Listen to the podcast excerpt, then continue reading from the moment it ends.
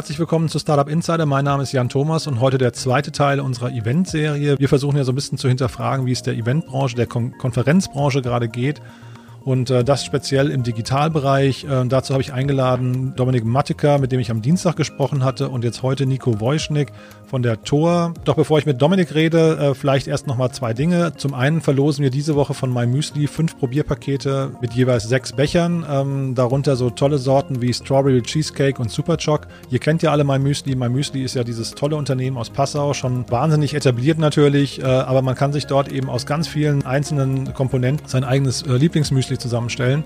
Und wer das eben nicht möchte, wer sich lieber an die Empfehlungen von MyMüsli halten möchte, für den sind genau diese Probierpakete gemacht. Wenn ihr davon eins gewinnen möchtet, dann schreibt uns bitte eine Rezension auf iTunes zu diesem Podcast und schickt uns davon bitte einen Screenshot an podcast.startup-insider.com. Jeder, der das macht, nimmt automatisch an der Verlosung teil. Wir freuen uns, äh, je mehr Leute das machen, umso besser, denn äh, ja, genau dafür machen wir diesen Podcast. Wir möchten einfach, dass viele Leute von diesem Podcast erfahren und dass dieses Wissen, was wir hier äh, ansammeln, das sind ja alles sehr, sehr schlaue Gesprächspartner, möglichst von vielen Leuten gehört werden. Das, wie gesagt, als Hinweis für euch. Wer gewinnen möchte, bitte mitmachen und ansonsten gerne Feedback hinterlassen oder weiterempfehlen. Und jetzt kommen wir zu Alexander Wolf. Er, er, ist hier in Berlin im Prinzip bekannt wie ein bunter Hund. Äh, er macht da das Clubformat Außergewöhnlich Berlin. Und nebenher hat er aber noch einige andere Projekte am Start. Und eines davon ist eben, dass er als Trainer unterwegs ist, beziehungsweise als Coach. Und äh, das geht in der Corona-Krise halt eben relativ schlecht. Und da hat Alexander ein tolles Konzept entwickelt, wie ich finde, ja, und deswegen freue ich mich jetzt total, dass Alexander Wolf bei uns ist. Er, er sitzt gerade am See, was mich sehr neidisch macht. Ähm, aber es ist trotzdem schön, dass du dir die Zeit genommen hast, Alexander. Herzlich willkommen im Podcast. Für dich doch immer, Jan. cool. Dankeschön. Ja, klar. Alexander, möchtest du dich mal vorstellen, möchtest du mal erzählen, du bist von außergewöhnlich Berlin, aber du hast ja, du hast ja eigentlich so ein ganzes Potpourri an Projekten. Vielleicht möchtest du mal kurz uns durchführen, was du so alles gerade machst. Ja, da bin ich ein sehr typischer Berliner. Wenn du einen Berliner fragst, was machst du denn, dann fängt der an und hört nicht mehr auf, weil wir uns nie entscheiden können, uns auf eine Sache zu konzentrieren. Okay, ich gucke auf die Uhr. Ähm, ich versuche schnell zu machen. Also ich verdiene mein Geld mit, ich unterrichte ein Fachgebiet, was sehr eng ist, äh, Networking. Also alles, was man tun muss, um Communities aufzubauen, äh, Clubs zu bauen, Verbände oder auch äh, das in der Teeküche vom Konzern die Leute wieder miteinander reden. So Collaboration, Teambuilding, Connections, Networking. Das unterrichte ich. Und als Nebenprojekt haben wir dann außergewöhnlich Berlin mal aufgebaut, damit wir so zeigen, wie wir uns vorstellen, wie ein richtiger Club funktionieren müsste. Das mache ich und dann helfe ich noch meiner Frau bei einem Verlag für erotische E-Books. Das Ding heißt Berlinable. Das ist mein ehrenamtliches Engagement. Das macht mir am meisten Spaß von allem. ja, wobei lass uns trotzdem noch kurz über außergewöhnlich Berlin nochmal sprechen, weil das hast du jetzt gerade so quasi so im Vorbeigehen nur gesagt, aber ihr habt da ja schon was Tolles aufgebaut, muss ich sagen. Möchtest ja. du das mal vielleicht nochmal kurz beschreiben, was ihr da macht? Ja klar, die Überlegung ist immer, wie schafft man es in einer immer anonymer werdenden, immer digitalisierteren Welt in Großstädten ein Dorf zu bauen? Ähm, die Vorteile des Dorfes aufbauen, ohne die Nachteile zu haben. Also eine Struktur, wo du Leuten vertrauen kannst, wo du Leute um Hilfe bitten kannst, wo du eine Geborgenheit hast, ohne die soziale Kontrolle. Wie muss sowas aussehen? Das modernste Netzwerk für eine moderne Gesellschaft. Und das haben wir versucht aufzubauen. Ist jetzt zehn Jahre alt und inzwischen ist es wirklich richtig geil. Inzwischen ist es toll. Und da du schweigst, mache ich einfach weiter. Ne? Du musst mich aber nur stoppen, wenn es mhm, zu viel wird. Mhm. Die Grundidee ist, ähm, sich immer nur eine Stunde zu treffen, immer an einem anderen Ort, damit es spannend bleibt, weil Berliner verlieren relativ schnell die Neugierde, wenn es immer gleich bleibt. Und möglichst schnell dafür zu sorgen, dass die Leute einander vertrauen können. Weil das ist das Hauptproblem in der Wirtschaft. Ne? Wenn dich einer bei LinkedIn addet, weißt du nicht, ob du den Menschen trauen kannst. Und das ist der Hauptfokus. Wir bringen also Leute zusammen, die sich sonst nie treffen würden, aus unterschiedlichsten Lebensrealitäten und sorgen dafür, dass die einander vertrauen können und auf der Basis dann gemeinsame Projekte machen. So ein bisschen Speed Dating, die katholische Kirche und die Mafia in Berlin. cool. Ja, wir beide kennen es ja auch schon relativ lange. Ähm, ich weiß gar nicht mehr genau, ob das über außergewöhnlich Berlin war, doch ich glaube schon. Ne? Ähm, äh, auf jeden ich Fall. Glaube, ja. Auf jeden Fall haben wir uns äh, irgendwann äh, kennengelernt. Und jetzt hatten wir aber ähm, vor kurzem wieder Kontakt und da hast du mir von einem sehr, sehr spannenden Projekt erzählt und das ist auch der Grund, warum du heute hier im Podcast bist. Ähm, vielleicht möchtest du uns mal durchführen, was du im Bereich deines ähm, Network-Coachings ähm, dir da gerade ausgedacht hast. Du sprichst die virtuelle Realität an, ne? Ja, genau. Also ich sitze ja gerade am See in unserer Datscha in Werder und äh, da saß ich schon letztes Jahr und habe gedacht, Mensch, das wäre doch toll, wenn ich die Seminare nicht mehr dort geben müsste, wo ich hingerufen werde, also nach Zürich, London und Gott weiß wo, sondern wenn ich das von der Terrasse machen könnte. Aber ähm, dann ist man ja zu faul, sowas umzusetzen. Ne? Das ist eins von diesen Vorhaben. Und dann kam Corona und ich habe gedacht, okay, it's now or never. Und dann habe ich äh, mit Leuten gesprochen und es gibt in Berlin eine erstaunlich professionelle VR-Szene. Man denkt das gar nicht, aber Berlin ist mit Silicon Valley relativ gleich auf. Und da gibt es eine Firma, die heißt Nexer. Schwieriger Name, aber sie heißen so. Und die können Avatare bauen, Welten bauen und vor allem Seminare aufbauen, wo man ein Live-Seminar erlebt, aber es fühlt sich an wie ein Computergame. Und das haben wir jetzt gerade gebaut. Also wir sind tatsächlich weltweit die Ersten, die sowas gebaut haben, aus Berlin.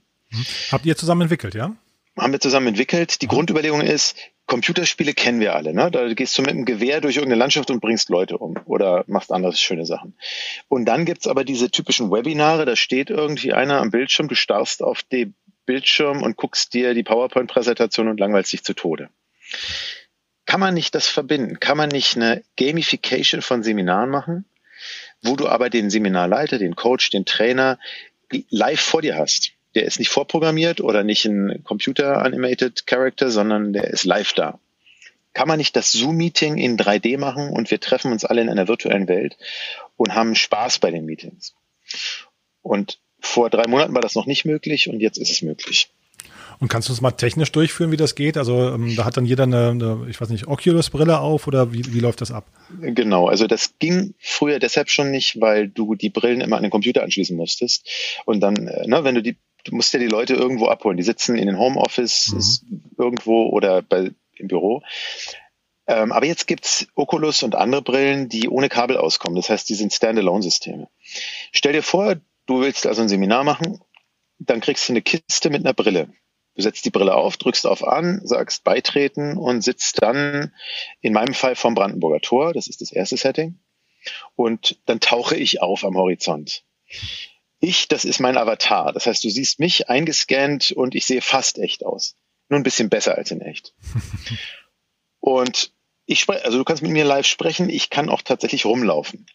Backstage sieht das dann so aus, ich stehe in einem Motion Capture Studio. Das heißt, ich habe so ein sehr komischen Ballettanzug an mit lauter kleinen fluoreszierenden Pickeln drauf und Infrarotkameras scannen meine Bewegung und meine Mimik. Und das wird auf den Avatar übertragen. Also ein bisschen wie Keanu Reeves in der Matrix. Klingt, klingt mega aufwendig, aber es ist tatsächlich Realität schon, schon für euch, ja? die Matrix ist Realität. Also du kannst mich vom Brandenburger Tor treffen und ein sehr immersives Seminar machen, weil wir machen dann auch ne, ein paar Spiele und so weiter. Ein bisschen PowerPoint gibt's auch, aber das Ganze ist halt, fühlt sich halt anders an. Hat den Vorteil, wenn wir bei Zoom-Meetings sitzen, naja, wir beantworten alle nebenbei Mails oder gucken in den Himmel oder machen irgendwas. Das machst du da nicht mehr. Ne? Du hast die Brille auf und du stehst in diesem Raum, bist dreidimensional und tauchst da richtig ein. Mhm. Einigen wird schlecht, die verkraften das nicht, aber Kollateralschäden muss man in Kauf nehmen. Und was würdest du sonst sagen, sind so Nachteile oder was sind denn so die gravierendsten Unterschiede noch? Weil ich meine, das klingt ja super. Du hast, wie du es gerade sagtest, keine, keine Reisen mehr. Du kannst wahrscheinlich auch unendlich viele Leute theoretisch dazu holen, ne? Oder ja. wie ist das geplant?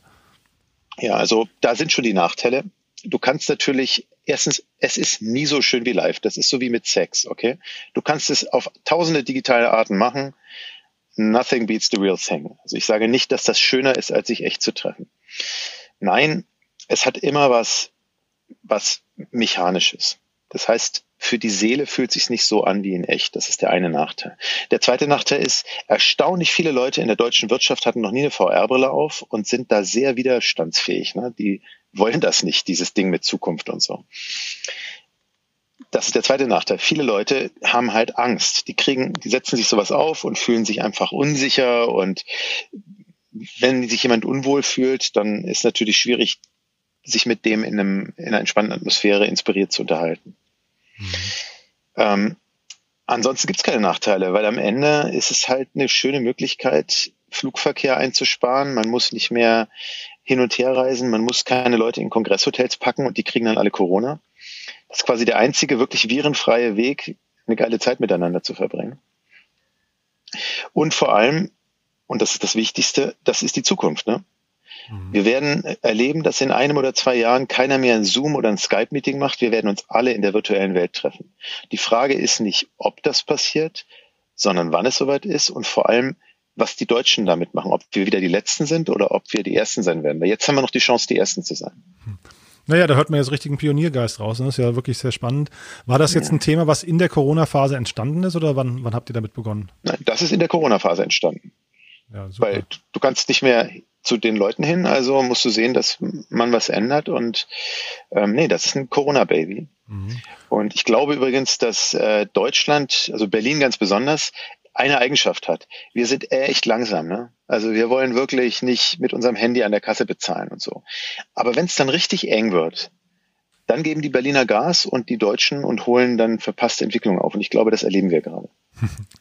Und möchtest du uns nochmal einmal durchführen? Ich, ich verstehe richtig, äh, die Firma heißt Nexa, das ist ehemals Daramba, die kennt man hier in Berlin, ja. Genau, genau. Ähm, kannst du uns mal durch die Kosten oder den Aufwand äh, durchführen? Ich verstehe es richtig, es ist nicht deine Firma, ja? Ähm, Nein. Sondern es ist, äh, du bist jetzt quasi der Pionier, der das mit denen entwickelt hat. Und die möchten das hinterher nochmal im größeren Stil ausrollen oder wie ist das geplant? Ja klar, weil Nexa, also Staramba hatte sich ja konzentriert auf Promis. Ne? Also trifft deinen Lieblingspromi nackt in der Umkleide. Aber das Geschäftsmodell hat nicht ganz so funktioniert. Ähm, und als ich bin dann jetzt Scientific Advisor, haben wir das genannt. Also ich, ich hatte, ich habe mich mit äh, Markus Peuler zusammengesetzt, der da ähm, CFO ist und habe gesagt, was ist denn euer Plan? Und er sagte, ja, wir sitzen gerade und überlegen das Geschäftsmodell. Und ich sagte, mach Weiterbildung. Ne, betriebliche Weiterbildung ist das Thema in einer sehr schnellen, wandelnden Welt. Die Transformation zwingt Firmen dazu, ständig ihre Leute weiter zu trainieren. Und in Zeiten von Corona können sie das nicht mehr live machen. Mhm. Und die Videokonferenz ist Pain in the Ass. Niemand hat Lust auf diese Videokonferenzen, Webinare und so. Und dann sind sie darauf eingeschwenkt, haben ihr gesamtes Team auf die Entwicklung dieses Seminars geschmissen, haben alle Ressourcen zur Verfügung gestellt. Wir haben da richtig gekeult, damit wir das halt in der, noch während Corona hinkriegen. Wir haben ja gedacht, Corona hört irgendwann auf und haben deshalb richtig Gas gegeben. Sieht ja nicht so aus, als ob, als ob wir es eilig hätten. Ne? Mhm. Und ähm, die haben da bestimmt ein paar hunderttausend Euro Entwicklung jetzt reingesteckt und ich auch. Also wir haben richtig Geld investiert und Zeit und Kraft.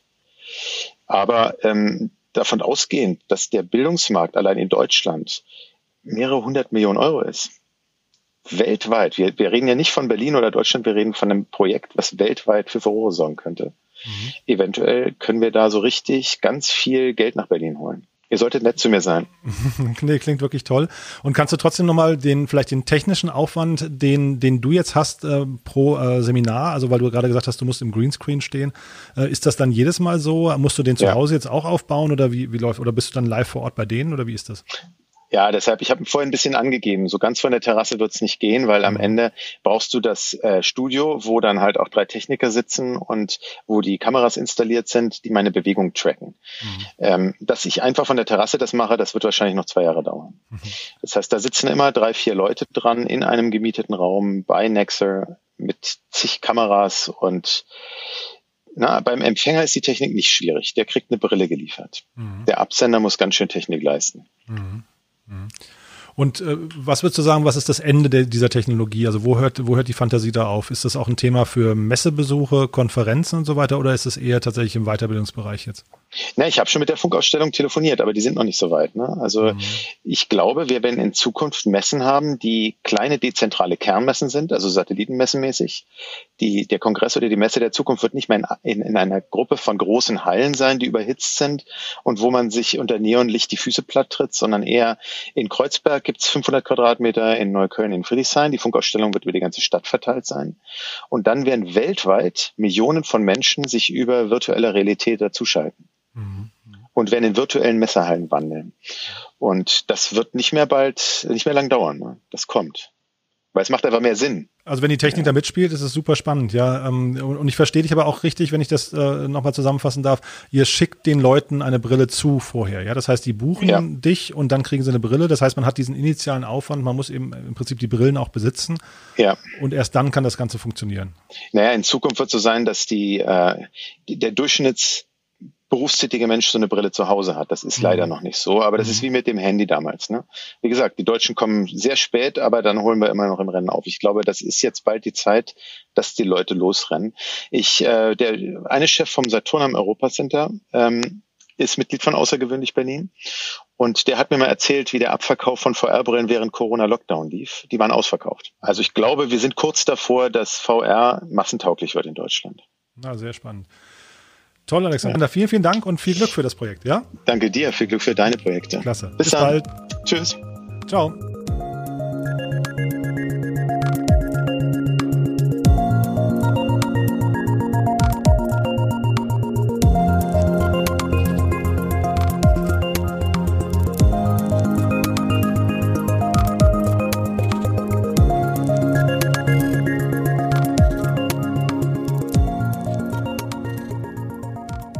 Das war also Alexander Wolf von Außergewöhnlich Berlin und jetzt gehen wir rüber nach New York. Da spreche ich mit Nico Wojschnick, der ähm, ja aus irgendeinem Grund äh, Lust hatte, nach New York zu fliegen. Das wird er uns gleich selbst erzählen. Auf jeden Fall, äh, Nico, ich freue mich sehr, dass du da bist. Hallo. Vielen Dank für die Einladung, Jan. Toll. Nico, du bist gerade in den USA. Ähm, bevor wir darüber sprechen, kannst du dich vielleicht erstmal kurz den wahrscheinlich wenigen Leuten, die dich nicht kennen, äh, mal kurz vorstellen und vielleicht auch erzählen, was die Tor und du hast ja noch einige andere Projekte. Vielleicht willst du das mal so im Schnelldurchlauf mal kurz erzählen, was du alles machst.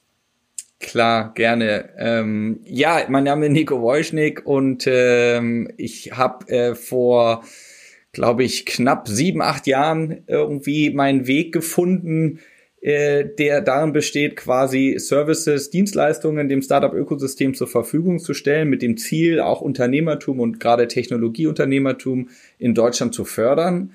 Ähm, davor war ich eher so auf der Produktseite und auch auf der Finanzseite, habe ähm, beim VC gearbeitet und äh, ja, habe äh, irgendwann dann entdeckt, eigentlich ähm, braucht das Startup-Ökosystem eben nicht nur Kapital, sondern ähm, auch noch äh, eine Menge anderer Sachen, um äh, fröhlich zu gedeihen. Und äh, die erste Gründung war dann neben einem Medienformat, Tech Berlin, das war das erste englischsprachige Medium quasi, das über die Startup-Szene in Berlin berichtet hat, war dann ein Coworking Space äh, namens Ahoy Berlin, der jetzt mittlerweile verkauft wurde an ein Unternehmen aus den USA namens Notel und wir äh, segeln jetzt quasi unter der Notel-Flagge ähm, in Deutschland. Und äh, ja, zu guter Letzt äh, dann noch äh, die Tor eben, ein äh, Festival, das sich, sag ich mal, auf die Fahne geschrieben hat, interdisziplinär zu vernetzen. Das heißt, bei uns ähm, sollen alle Stakeholder des erweiterten Ökosystems zusammenkommen. Das sind neben den Investoren, den Startups natürlich selber, aber auch die Konzerne, der Mittelstand, die Medien, die Politik ähm, und die Wissenschaft ähm, was, sage ich mal, pre-Covid jedes Jahr in Berlin stattgefunden hat, ähm, über vier Tage ähm, und was sich auch in ein paar andere Länder weiterentwickelt hat. Ähm, jetzt natürlich in Transformation Richtung virtuell gerade, werden wir sicherlich noch ein bisschen drüber sprechen. Und dann äh, daraus äh, geboren dann noch ein letztes Unternehmen namens Openers, ähm, eine Kommunikationsagentur, ähm, bei der wir eben äh, Technologiefirmen helfen, in der Kommunikation. Wir machen viel Markteintritt für ausländische Technologieunternehmen nach äh, Europa. Ja, das sind quasi so die Dienstleistungen, äh, also neben Space eben Konferenzformat und Agentur, äh, die wir jetzt gebündelt haben.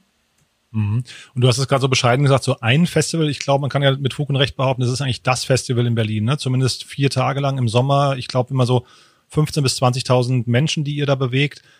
Vielleicht können wir mal kurz nostalgisch werden und äh, vielleicht kannst du dich mal erinnern an äh, den letzten Tag, quasi Ende des letzten Festivals, ähm, was so dein Gefühl war und was du danach vielleicht auch Leuten erzählt hast, wie das war und ähm, wie sich dieses Festival anfühlt. Also was, was ist denn so der USP dieses Festivals? Ja, gute Frage. Also man ist immer erstmal ein bisschen ermattet, aber hat noch so den äh, guten Satz Restadrenalin im Blut.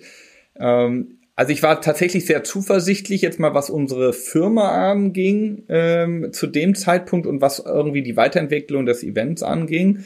Äh, man lernt ja jedes Jahr sehr, sehr viel dazu und äh, die Produktzyklen sind natürlich bei so einem jährlichen Festival sehr, sehr lang. Sprich, ne, wir lernen quasi nur einmal im Jahr wirklich dazu, bekommen das Feedback der Besucher ähm, und haben dann wieder ein ganzes Jahr Zeit, es besser zu machen.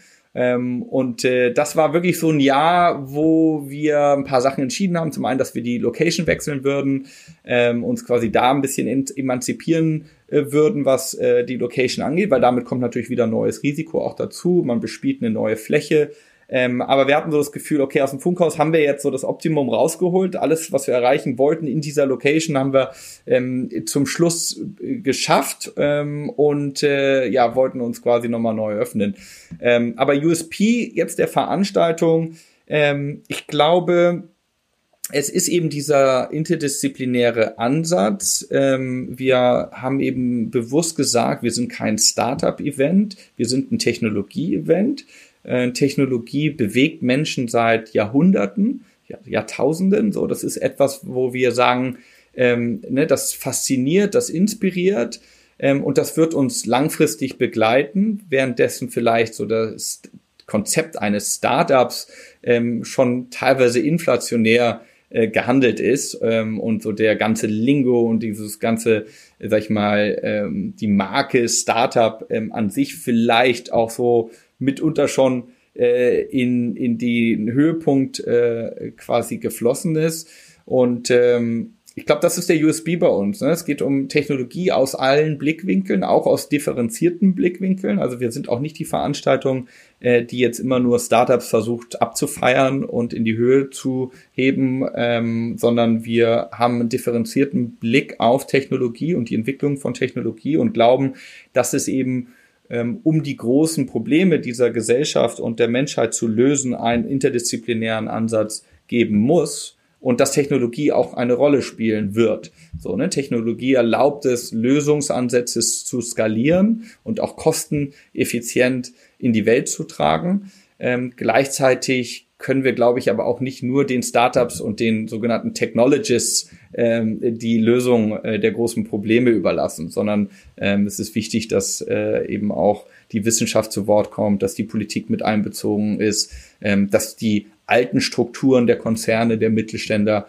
ähm, auch gefragt werden und Brücken geschlagen werden. Und ähm, ja, das ist, glaube ich, so ein bisschen der, der USP neben dem Flair, was immer wieder gesagt wird, ne, dass irgendwo unsere Veranstaltung halt so sehr diesen Berliner Freiheitsgedanken ähm, lebt und ähm, äh, ein gemeinsamer, äh, glaube ich, Freund von uns oder Wegbegleiter Christoph Red gesagt immer, äh, wenn er über die Tor spricht, dann, dann sagt er den Leuten, dass, da könnt ihr quasi so ein bisschen die Zukunft erleben. Ne? Das ist nicht eine Veranstaltung, wo man hingeht und man hört sich die Zukunft an und sieht die Slides dazu, sondern man taucht über vier Tage so in dieses Berliner Ökosystem ein. Wir haben ja ähm, dann auch mit über 100 Veranstaltungen über diese vier Tage hinweg quasi dezentral das Festival in die ganze Stadt getragen und man geht von Coworking Space zu vielleicht Corporate äh, Party Event, Cocktailempfang ähm, und äh, macht beim Hackathon mit oder beim äh, DIY Workshop und kann so ein bisschen äh, erleben, wie vielleicht ja junge Menschen in Berlin äh, die Zukunft jetzt schon äh, für sich entdeckt haben. Mhm. Und ist das Festival ähm, gewachsen in den letzten Jahren noch oder hat sich das quasi eingepegelt auf diesem Niveau und war dann, war dann quasi der Suche, die Suche nach einer neuen Location oder die Entscheidung dafür, war das quasi auch ein Grund, weiter wachsen zu wollen? Eigentlich nicht. Also wir haben im Gegenteil jetzt eigentlich beschlossen gehabt, auch schon pre-Covid, dass wir ein bisschen kleinere Location wählen würden. Ähm, obwohl es jetzt in unserer Hauptveranstaltung weiteren Wachstum gab, auch im letzten Jahr ähm, haben wir doch gesagt, dass wir in eine bisschen kleinere Umgebung wählen wollen, weil das Feedback einfach konsistent war, ähm, gerade unserer äh, Wiederkäufer, also dass sie, ähm, sag ich mal, die Tor der früheren Jahre, die da noch mal ein Tick kleiner war, ähm, einfach geschätzt haben. Ähm, und ich glaube auch, dass diese Kuration wichtig ist. Die Besucher ähm, wollen sozusagen ein Best-of. Und wir hatten ja zum Schluss im Höchststadium neun Bühnen bei der Tor mhm. ähm, mit neun verschiedenen Content-Streams. Ähm, und eigentlich sehen sich die Leute doch eher nach etwas, was ein bisschen kleiner und kuratierter ist. Und äh, somit schwebte uns jetzt für ähm, dieses Jahr eine Veranstaltung, die, sag ich mal so, um die 5.000, 6.000 Besucher anstelle von 8.000, was jetzt die Konferenz angeht, ähm, haben sollte, ähm, mit vielleicht maximal vier, fünf Bühnen, nicht mehr die acht, neun Bühnen. Und, äh, und die Satelliten-Events sehen wir nochmal getrennt. So, die haben ihr ganz eigenes Leben. Und auch da ähm, haben wir doch ein bisschen mehr jetzt auf Qualität gesetzt. Wir haben eine äh, Buchungsgebühr eingeführt seit zwei Jahren. Äh, die ist relativ niedrig, aber dennoch ähm, bedeutet das natürlich, dass man ein bisschen weniger Satelliten-Events hatte. Also, ich sag, vor drei, vier Jahren war, glaube ich, die Höchstzahl mit 175 Satelliten-Events und in den letzten Jahren pendelte sich das irgendwo zwischen 100 und 120 Events ein. Ähm, und das finde ich auch so äh, an sich groß genug. Also ich glaube, es geht jetzt nicht mehr um die Quantität, sondern es geht vor allem um die Qualität der Interaktion, die die Leute dann auf dem Event haben. Mhm. Und du hast gerade von den Wiederkäufern gesprochen. Ähm, was nehmen die genau mit? Sind das primär Impulse fürs eigene Unternehmen? Sagen wir jetzt so ein Corporate oder Mittelständler oder sowas. Ähm, äh, also holen die sich Impulse und versuchen daraus irgendwie dann ihr, sagen wir, ihr eigenes Unternehmen für die Zukunft fit zu machen? Oder was, was ist genau? Oder ist es der Dialog? Ist es Recruiting? Also was, würdest du sagen, sind so die, die primären Beweggründe, öfters zu euch zu kommen? Ja, gute Frage. Also ähm, die drei Top-Gründe sind zum einen Inspiration das ist tatsächlich immer Nummer eins bei uns. Also in den Umfragen, die wir nach dem Event und auch vor dem Event fragen wir das ja ab. Ne? Warum kommt ihr? Ähm, Inspiration ist an Nummer eins, äh, an Nummer zwei ist Netzwerken und an Nummer drei ist Lernen. Und äh, dahingehend versuchen wir auch die Formate auszurichten. Und das Netzwerken unterteilt sich dann in einige der ähm, Use Cases ähm, oder Bedürfnisse, die du jetzt genannt hattest. Also Recruiting ist da ein ganz starker. Ähm, und äh, sowohl eben als äh, auf der Corporate-Seite als auch auf der Startup-Seite, denn unsere Besucher teilen sich in etwa auf ein Drittel Startups, ein Drittel Konzerne und größere Firmen und dann ein Drittel Investoren, Wissenschaft, NGOs, Politik, Medien ähm, etc. Und äh, Recruiting ähm, ist sicherlich, was das Netzwerken angeht, einer der Hauptgründe. Ein zweiter ist aber auch tatsächlich B2B Sales. Ähm, also gerade natürlich die Startups, äh, die dann ihre SaaS-Lösungen an unsere äh, Corporate-Konzernbesucher verkaufen möchten. Ähm, es geht auch äh, oftmals um einfach Brand Awareness. Ne? Man, das ist, ich meine, eine ganz gute Spielwiese auch, um vielleicht seine ersten Nutzer ähm, zu akquirieren bei der Tour, weil wir natürlich eine sehr tech-affine und experimentierfreudige Besucherschaft auch haben ähm, Medienreichweite für sich zu generieren und PR. Weiterer Grund, ähm, warum es ähm, um Netzwerken bei uns geht. Ähm, ja, das sind so, sag ich mal, die Hauptgründe jetzt im Segment Netzwerken. Aber Inspiration ist tatsächlich so Grund Nummer eins und äh, das ist sicherlich auch, was du nanntest, also Impulse für sich mitnehmen, sowohl die Konzerne, für die vielleicht noch mehr neu ist auf der Tour, als für äh, die Startup-Unternehmer. Aber auch denen versuchen wir immer wieder neue Impulse äh, zu geben, sei es äh, durch äh, Besucher und Speaker, Referenten aus dem Ausland, ähm, als auch natürlich äh, von anderen Gründern. Da lernt man natürlich für sich auch immer wieder dazu. Mhm. Und du hattest eben gerade gesagt, ihr, ihr seid ja ein jährliches Festival, also quasi nur einmal im Jahr und ähm, seid deswegen immer wieder mal auch vielleicht temporär weiter weg von eurer Community. Habt ihr mal drüber nachgedacht, dass ähm, da die Frequenz einfach insgesamt zu erhöhen? Also ich frage jetzt mal so mit Blick auf eine NOAA-Konferenz, die ja ähm, an zwei Standorten ungefähr gleichberechtigt äh, groß auftritt. Ähm, ich, und ich weiß nie genau, ob das ähm, der richtige Weg ist oder nicht, oder ob man, ob man eigentlich mit einem Festival dann doch lieber ein Highlight-Event hat im Jahr und dann ist es auch gut. Äh, wie siehst du das? Ja, gute Frage. Also ähm, ich habe da, glaube ich, keine abschließende Antwort drauf. Wir experimentieren ja auch mit internationalen Events. Wir haben mhm. in Japan seit drei Jahren ein jährliches Event. Wir machen Mexiko dieses Jahr äh, im zweiten Jahr, beziehungsweise wahrscheinlich wird es ja dann doch verschoben, auch Covid-bedingt. Ähm, und wir haben in den USA ein paar Events gemacht sehr viel kleiner alles als das Event in Berlin äh, in der Monetarisierung. Nicht ganz so einfach für uns. Es ist halt doch auch ein Netzwerk und Netzwerkeffekte, die hier aufeinander stoßen bei so einer Großveranstaltung, die es erstmal gilt aufzubauen in weiteren Märkten. Ähm, vertikal haben wir Events, äh, wir haben ein Klima ähm, gemacht, ein äh, Climate Action Investment Summit, den haben wir jetzt virtuell gemacht. Das war also unser, äh, sage ich mal, erstes Event, was so ganz industriespezifisch ähm, unter der Torflagge äh, geflogen ist. Wir haben äh, in der Vergangenheit auch mal zum Blockchain-Bereich Events gemacht, aber noch nichts, was sich jetzt als, sage ich mal, großer Umsatzbringer für uns etabliert hat. Das sind schon Formate, in die investiert werden muss. Ich glaube, der Aufbau einer Event, äh, eines Event-Formates, äh, der braucht Zeit. Ähm, und ich sehe ihn, glaube ich, eher in der Vertikalität als jetzt in der geografischen äh, Ausweitung. Also eher darin zu sagen, man hat eben ein spezielles Event zum Thema Klima. Ähm, das kann auch funktional sein. Ne? Es könnte ein Recruiting äh, Summit sein. Ich weiß, da haben wir zu mal gesprochen und ihr hattet damit ähm, auch schon eure Erfahrungen gemacht. Mhm. Ähm, aber ja, Noah ähm, äh, ist auf jeden Fall interessant, dass sie äh, das geschafft haben, quasi mehr oder weniger das gleiche Format, vielleicht in ein bisschen unterschiedlicher Größe, aber über weitere Standorte äh, verteilt auszurichten. Mhm. Habe ich jetzt bei uns nicht so die Dynamik äh, gesehen, beziehungsweise bedarf es äh, Investitionen, die wir aktuell nicht tätigen wollen. Hm, nee, verständlich. Und sag mal, ähm, äh, apropos aktuell, äh, wie, wie ist denn jetzt bei euch gerade die aktuelle Lage? Denn ich hatte, äh, sag mal, im Mai gesehen, da habt ihr dann, also ich, ich glaube, ihr habt eine lange Zeit noch irgendwie jongliert mit den Daten und habt überlegt, ob man das Ganze vielleicht doch noch äh, irgendwie vielleicht im Oktober oder so stattfinden lassen kann und habt es dann komplett abgesagt. Ähm, wie ist denn insgesamt die Situation bei euch jetzt gerade?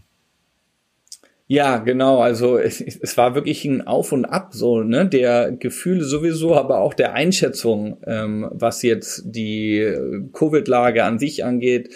Ähm, ich, wir waren ja in Japan, wir hatten unser Event Ende Februar ähm, in Japan und äh, tatsächlich genau an dem Tag, wo dann Japan auch ähm, bekannt gegeben hatte, dass sie keine Events mehr zulassen würden. Also wir sind gerade noch so mitgerutscht mit unserem Event und okay. ähm, somit war ich mit Covid relativ früh konfrontiert ähm, durch eben meine Reise nach Japan und die Gespräche mit unseren japanischen Kollegen. Ähm, da war das natürlich äh, schon sehr viel präsenter äh, Mitte Februar, Anfang Februar als in Deutschland. Und ähm, als ich dann zurückkam, war ich erstmal sehr besorgt und dachte, gut, das wird alles nichts. Dann hat man aber ja gesehen, dass sich die asiatischen Länder ähm, sehr gut, sage ich mal, relativ äh, entwickelt haben und äh, den Virus ja muss man sagen, recht gut unter Kontrolle gebracht haben. Ne? Also da muss man gar nicht nach China gucken, die natürlich, sag ich mal, als autokratisches Land vielleicht Maßnahmen äh, haben, die man auch gar nicht ähm, äh, nachmachen oder nachahmen möchte. Aber auch Singapur, Südkorea, äh, Japan, Vietnam äh, im Grunde genommen, ähm, überall gab es dann relativ schnelle Eindämmung des Virus, wo ich dann plötzlich wieder optimistisch wurde und gedacht habe, gut, das ist jetzt eine Welle, die wir in Deutschland haben, im März, April bis zum Sommer ist das vielleicht durch. Naja, und äh, wir wissen, dass es natürlich ganz anders kam und äh, äh, das war dann auch irgendwann absehbar, äh, im April, Mai. Und ähm, ja, jetzt ist die Situation so, dass ich natürlich für dieses Jahr mit keinerlei physischen Events mehr rechne ähm, für uns. Und ähm, ich glaube, auch für nächstes Jahr muss man konservativ planen. Also wir planen mit einer physischen Konferenz, ähm, aber wir planen konservativ. Das heißt, ähm, wir versuchen erstmal, was die Größe angeht, äh, nochmal vielleicht einen Tick kleiner zu planen. Vielleicht ist das eine Konferenz, die dann eher bei 3000 Besuchern liegt als bei 5, 6. Und ich glaube, man muss konservativ auch so planen, äh, dass es durchaus dazu kommen kann, dass es keine physische Veranstaltung auch nächstes Jahr mehr geben wird. Ähm, ich glaube, das ist einfach äh, aktuell für mich noch äh, nicht schlüssig irgendwie zu sagen. Und das hängt ja an so viel äh, Variablen, die außerhalb unserer Kontrolle liegen. Ne? Ähm, Gibt es eine ähm, Impfung und wenn ja, wer will die überhaupt nehmen? Da sind ja auch die Umfragen eher so, dass äh, über 50 Prozent der Menschen keine Impfung nehmen wollen. Dann bringt die natürlich auch nicht viel. Ähm, also da, da sind wir einfach sehr, sehr konservativ und äh, was wir gemacht haben für uns ist, wir haben dann gesagt, gut, was sind die Bedürfnisse? Wir haben darüber gesprochen, Inspiration, Lernen, Netzwerken ähm, inwieweit können wir die denn ohne physisches Event auch bedienen?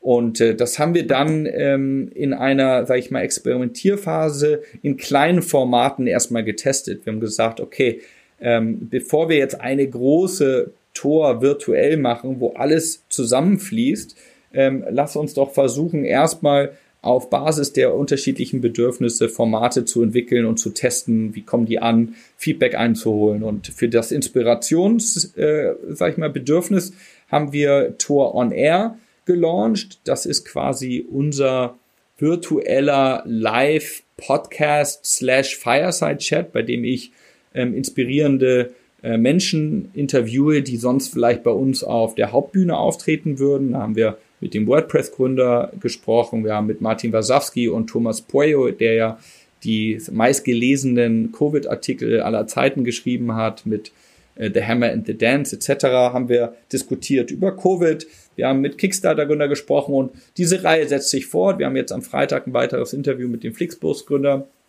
Ähm, und das ist für mich so dieses Inspirationssegment und ähm, haben da auch sehr gute Erfahrungen gemacht, was das äh, Engagement unserer äh, Besucher angeht. Also man merkt wirklich, da ist sehr viel Potenzial, gerade was äh, so die Diskussion um Formate herum angeht. Also man sieht, der Chat wird genutzt und äh, die Leute sprechen miteinander über das, was sie gerade sehen. Ähm, wir haben auf Seite des Netzwerkens Tor Meet gelauncht. Ähm, das war quasi eine Art Speed Dating, bei der man basierend auf seiner Netzwerkbedürfnisse, Recruiting war eins, Fundraising war ein zweites, Sales und Business Development ein drittes, äh, basierend auf seiner Bedürfnisse konnte man dann gematcht werden mit anderen Personen für automatisierte zweiminütige Videochats. Ähm, ich muss sagen, das Event hat mir tatsächlich sehr viel Spaß gemacht, denn äh, es war nicht absehbar, ähm, ob Leute auf sowas anspringen. Das ist ja auch so ein bisschen der Holy Grail äh, der ähm, Konferenzen. Ne? Wie kriege ich dieses Netzwerken?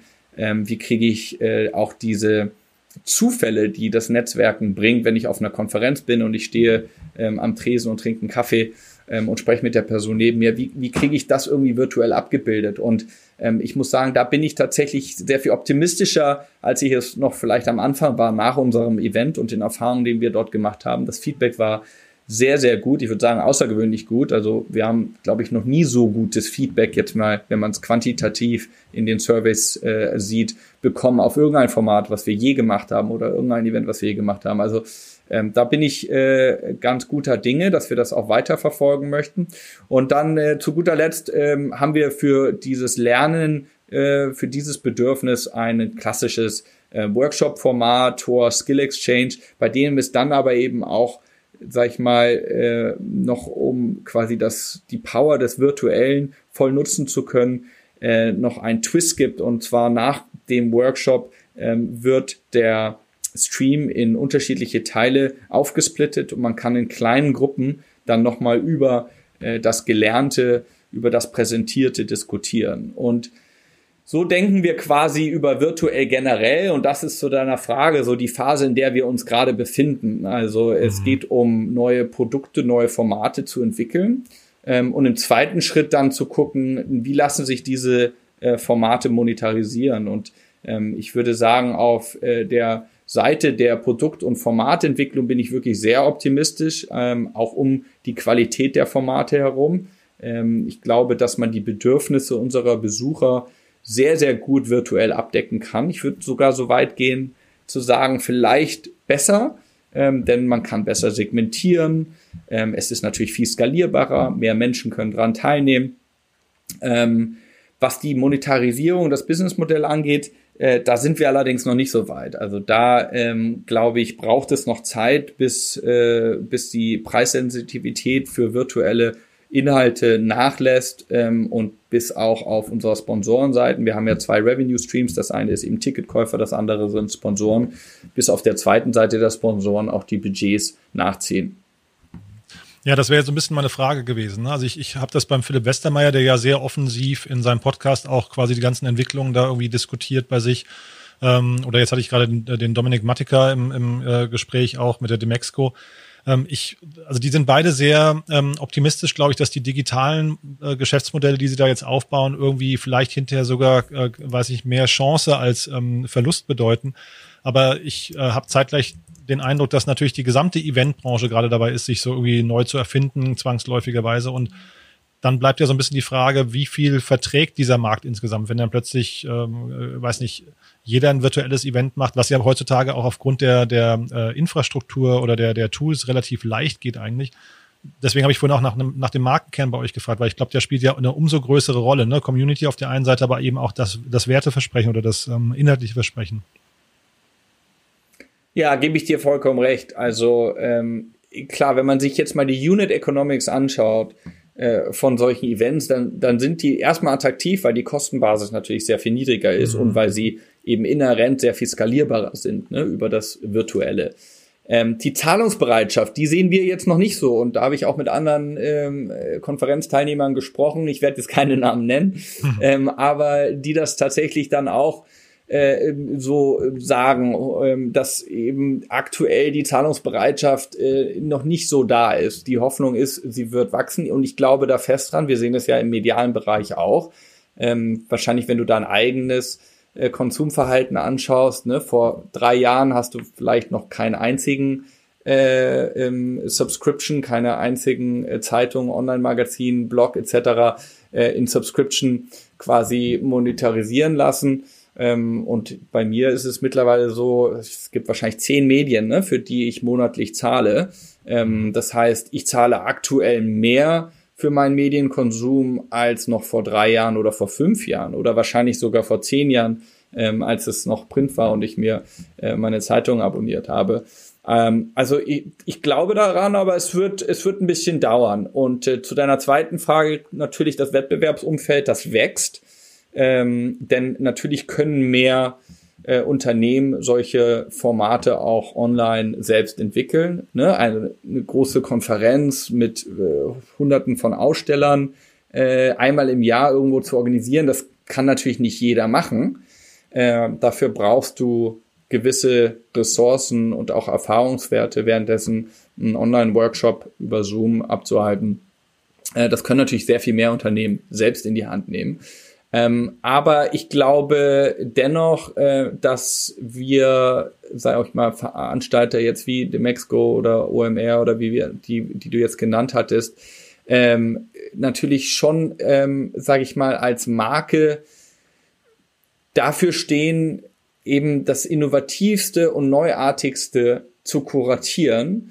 Ähm, und da, glaube ich, ist der, der, das Vertrauen ähm, eben nicht so einfach aufzubauen für andere. Mhm. Denn wenn ich sage, und vielleicht hast du darauf auch angespielt, ne, das kann jetzt jeder ein Event machen, machen natürlich viele Unternehmen ihre eigenen Events. Ne? Also so ein Amazon können natürlich sagen, gut, wir machen halt unseren eigenen Workshop äh, zu äh, AWS Microservices. Mhm. Da müssen wir jetzt nicht mehr bei einer Konferenz für auftreten.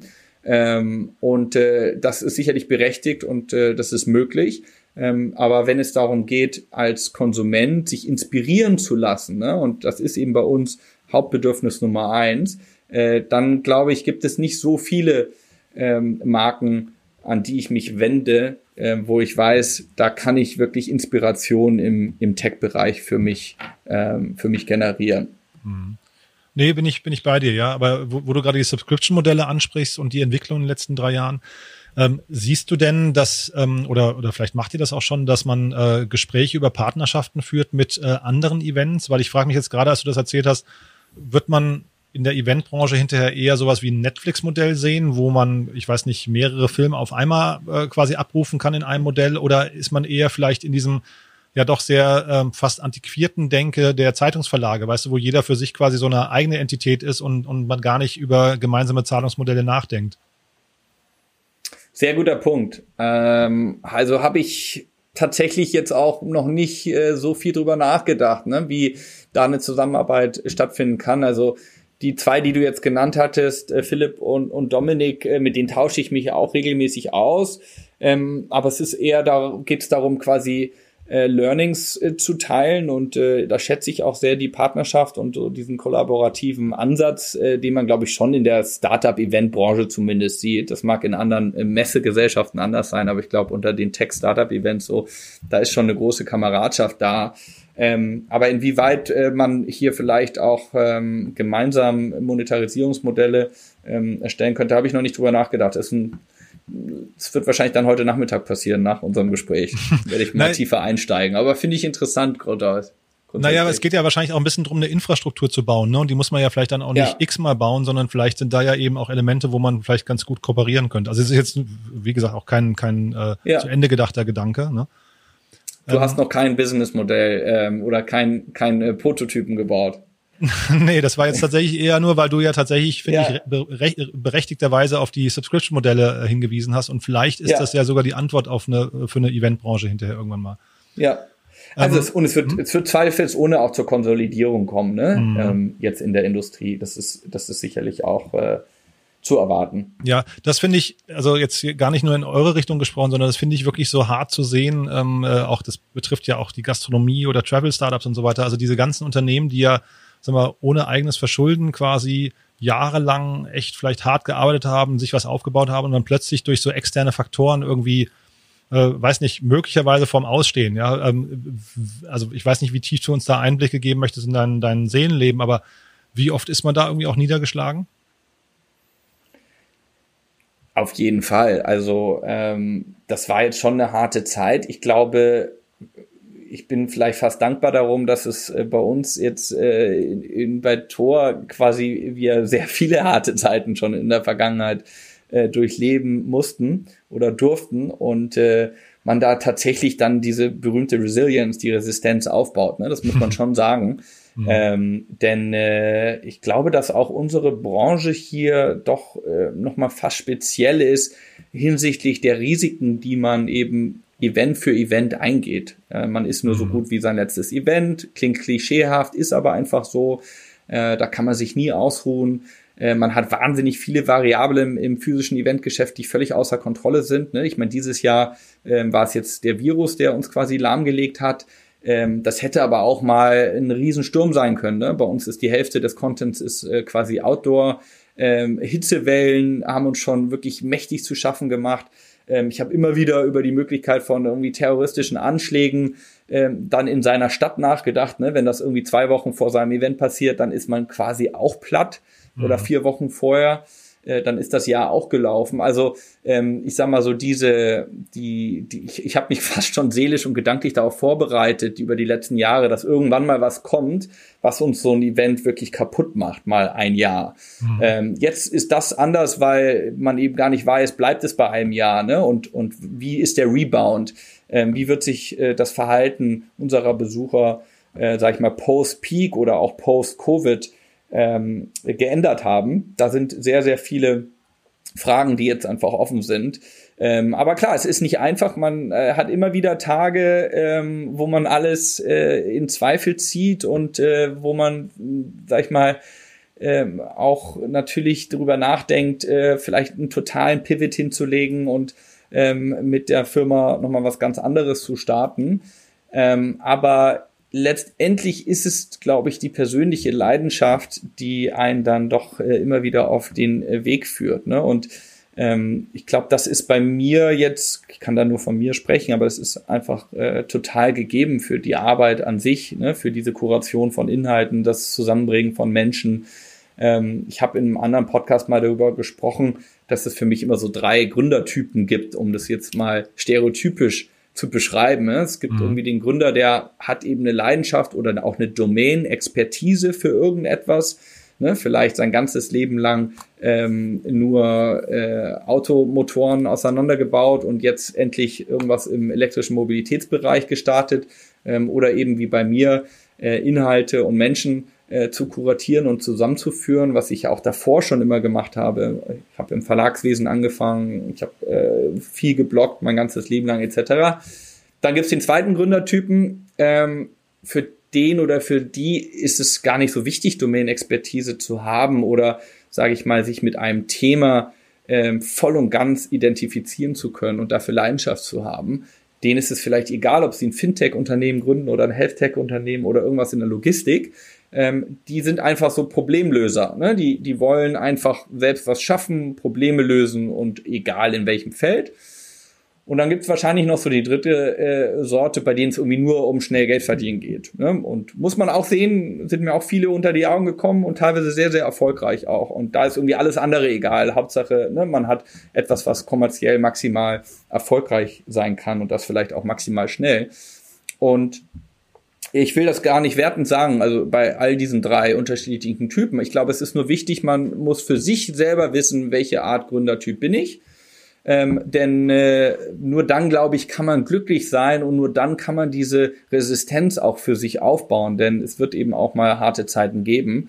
Ähm, und äh, wenn man da nicht Spaß an der Sache hat und auch so eine langfristige ähm, Aussicht hat, äh, dann, äh, dann glaube ich, wird man, äh, wird man schnell aufgeben. Und äh, das ist bei mir Gott sei Dank eben nicht der Fall.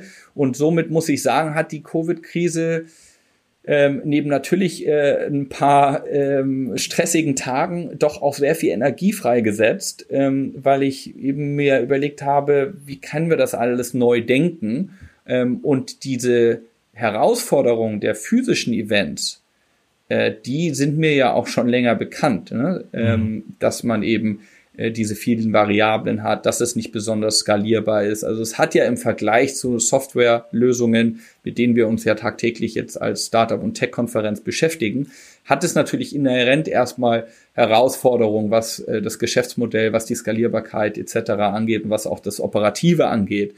Und ähm, viele dieser Herausforderungen fallen quasi im virtuellen Raum weg.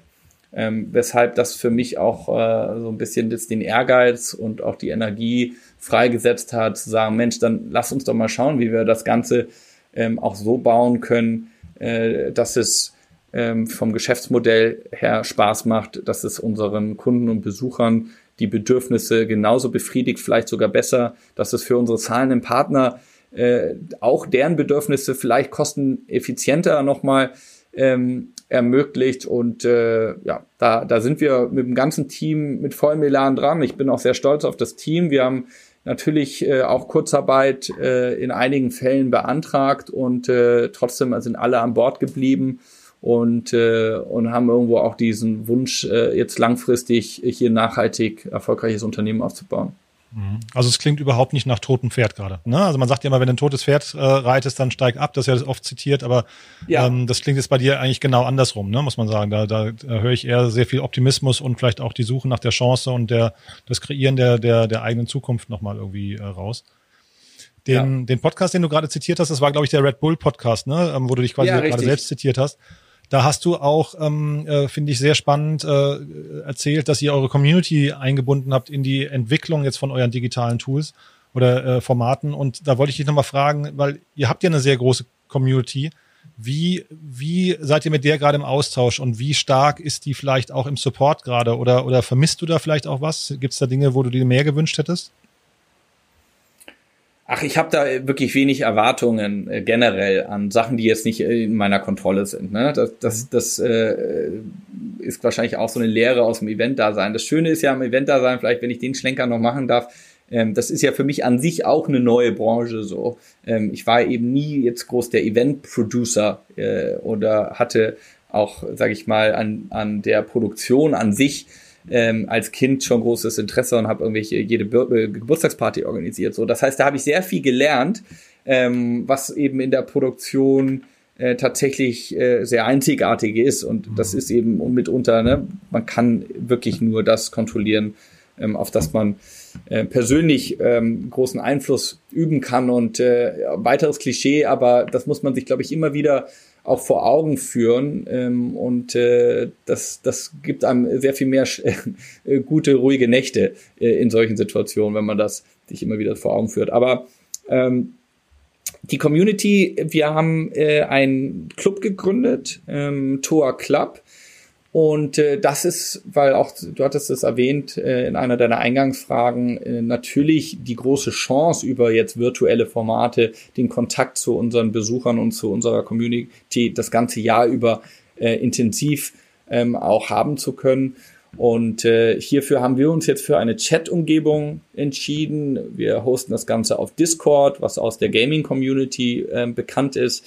Ähm, tolles Tool, kann ich wirklich nur empfehlen, lässt sich sehr gut customizen und hier haben wir eine Chat-Community bereits gelauncht, die ist für Gründer und für Investoren.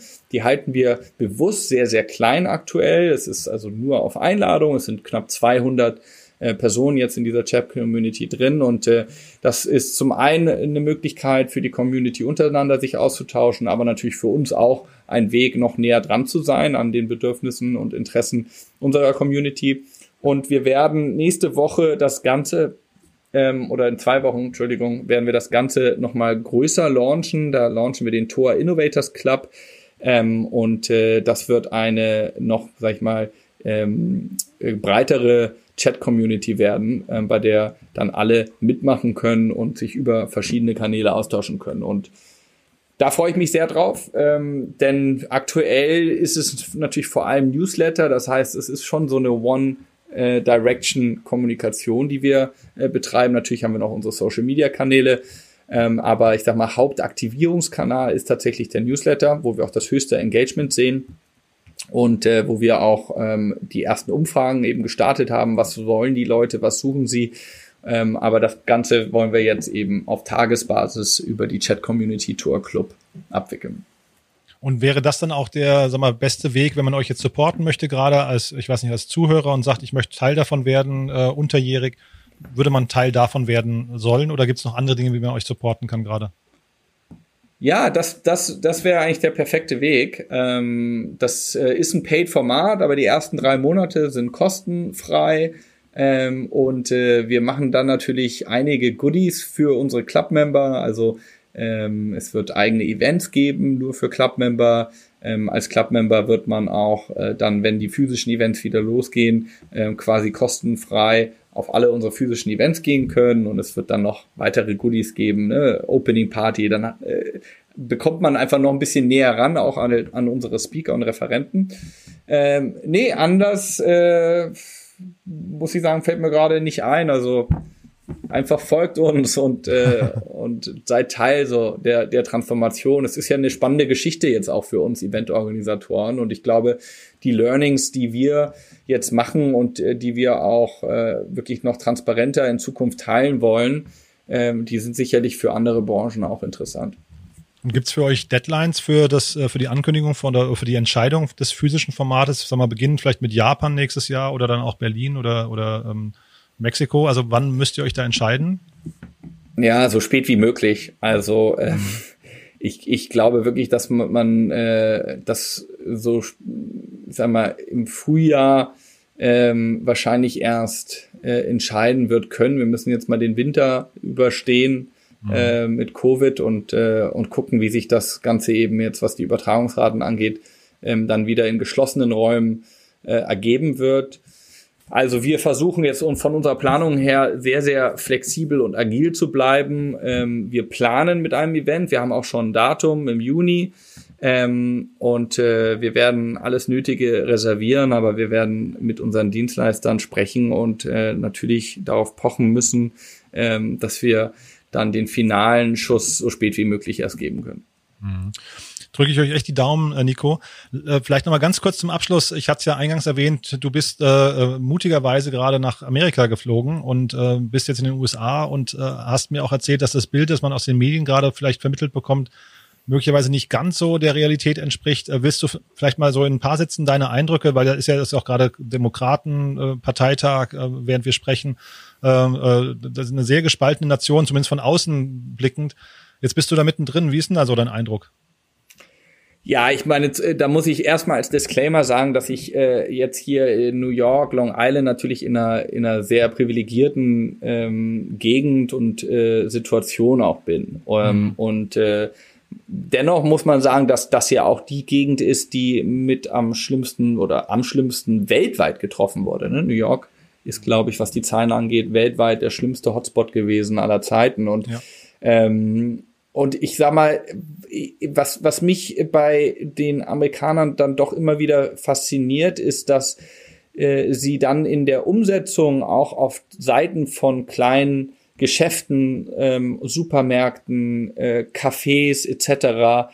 Ähm, wirklich sehr ähm, innovativ und sehr professionell agieren. Also mehr noch, als ich das jetzt in Deutschland oder in Europa gesehen habe. Also ähm, alleine so das Flow-Management, der Besucher jetzt in einem äh, Supermarkt. Äh, das ist sehr stringent geplant, ähm, alles auf dem Boden markiert, wer wann wo zu stehen hat, wie man sich zu bewegen hat, Pfeile in jede Richtung.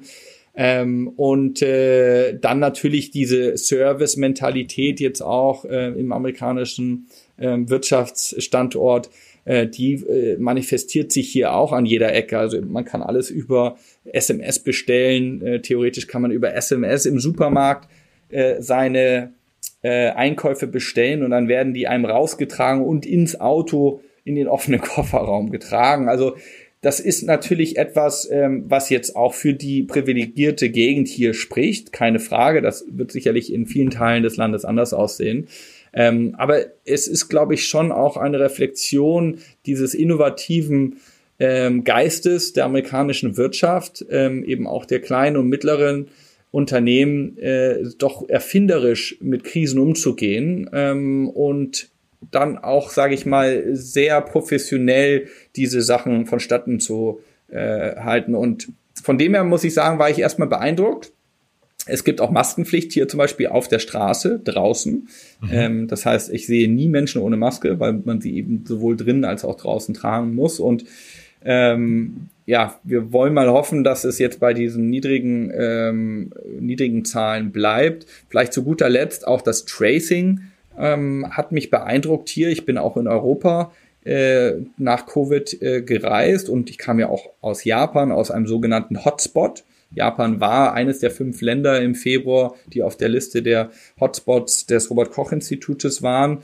Ähm, aber das Tracing, wie es hier in Amerika vonstatten geht, das übertrifft das alles, was ich gesehen habe in Europa. Also ich kriege jeden Tag eine SMS äh, mit einem automatisierten System. Danach werde ich gefragt, wie meine Symptome sind und dann kann ich antworten mit eins, ich habe Symptome, zwei, ich habe keine Symptome. Ähm, und so werde ich quasi zwei Wochen lang äh, getraced. Was da mit den Daten passiert, weiß ich nicht. Mhm. Ähm, aber ich habe das Gefühl, dass sie vielleicht äh, da doch nochmal technologisch ähm, etwas äh, besser aufgebaut sind, als, äh, als wir das in Deutschland sind. Aber das sind wirklich Anekdoten, die ich jetzt nur von meiner äh, persönlichen Erfahrung äh, in einem sehr, sehr kleinen Teil des Landes ähm, irgendwie widerspiegeln kann. Ähm, mhm. Aber die Leute waren sehr besorgt, als ich hier rüber geflogen bin. Ähm, auch der Flug selbst, äh, muss ich sagen, war mit 40 Personen natürlich total unterbesetzt. Aber ähm, ja, dennoch fühlte es sich alles ein bisschen, äh, bisschen komisch an. Das muss man schon mhm. sagen. Diese Reisen in, in ein Land wie Amerika und äh, jetzt, na, du sprachst ja auch von der, ähm, sag ich mal, der, der Feindlichkeit der, der beiden Lager. Also das, das kriegt man natürlich auf jeden Fall mit hier. Und da ist die Hoffnung einfach, dass, äh, dass es einen neuen Leader gibt, der das Land uniten kann. Mhm. Ja, das wollte ich dich gerade fragen. Also wir versuchen hier immer nicht zu politisch zu werden, ne, weil es immer da, da, da driftet man schnell ab. Aber ähm, also ich, wenn man Amerika von außen betrachtet, hat man so das Gefühl, da ist die Stimmung relativ am Boden. Und äh, ist das, würdest du das bestätigen oder ist das eher wirklich nur so, so Momentaufnahmen? Doch, das würde ich, das würde ich auf jeden Fall bestätigen. Und äh, ich meine, ich bin tatsächlich irgendwie sehr großer Freund des Landes. Wir hatten äh, kurz vorab darüber gesprochen, dass ich ja auch Familie hier habe und äh, mein ganzes Leben lang hierher gefahren bin. Meine Freundin ist Amerikanerin. Ähm, aber es ist schon angespannt und zu Recht angespannt, ne? ähm, wenn man sich die Probleme des Landes anschaut, äh, die jetzt durch die Pandemie nur noch verstärkt wurden. Ähm, ich bleibe weiter optimistisch, dass äh, das sich mit, sage ich mal, einem ähm, neuen Präsidenten zumindest verbessern kann. Ähm, aber inwieweit die wirklich tiefen strukturellen Probleme ähm, auch durch einfach den Wechsel an der Spitze des Landes äh, sich wieder ändern kann, das bleibt abzuwarten. Ne? Man muss, glaube ich, die Frage sich stellen, ist Trump äh, quasi Symptom oder Ursache? Mhm. Ähm, und äh, da würde ich wahrscheinlich eher auf Symptom tippen. Toll, Nico. Also bevor wir das jetzt noch vertiefen, weil da können wir wahrscheinlich noch mal eine halbe Stunde drüber sprechen. Ja. Ähm, äh, ich finde es toll zumindest, dass du aufrecht durch die Krise gehst. Ich wünsche euch alles Gute für die Tor, dass das irgendwie, dass ihr da euren Weg findet und dass hoffentlich dann, also ja, irgendwann die Entwarnung kommt und man tatsächlich wieder mit physischen Events äh, loslegen kann oder dass ihr eben zumindest im digitalen Bereich ein, ein adäquates Modell findet. Also auf jeden Fall toi toi toi und äh, erstmal alles Gute. Vielen Dank. Vielen ja. Dank dir. Bis bald, ne? Ciao. Yo, same to you. Ciao.